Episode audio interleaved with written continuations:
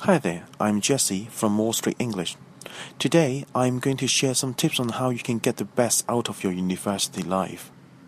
Number 1. Attend everything. Skipping class can be tempting, but don't.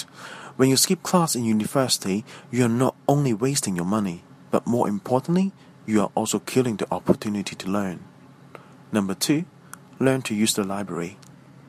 You won't believe how much you can find in the campus library.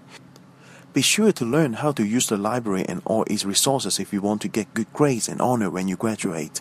And remember, learn enough about plagiarism to avoid committing it.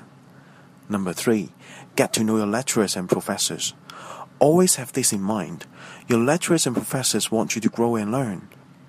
They can be the best resources you need during university.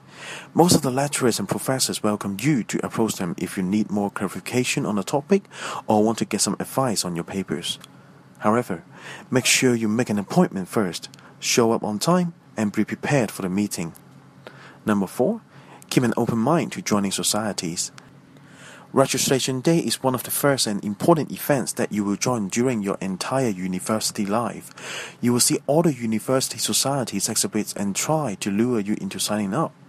It's your chance to try out what your university has to offer, and you are sure to find something you will enjoy. You might also end up signing up for one or two orientation camps. Enjoy them. Most of them are very inspiring, and you might even meet your best friend to be there. Number 5. Learn how to manage your money. Knowing your bank balance is one of the most important things you should always bear in mind. Plan your budgets in advance, take into account what you need to put money aside for, namely cost materials, food, bills, transport. Avoid wasting too much money on things that are not necessary. Armed with these tips, you are more than ready to start your university life. These are some of the best years of your life, so make the best out of them. That's all for today. See you next time.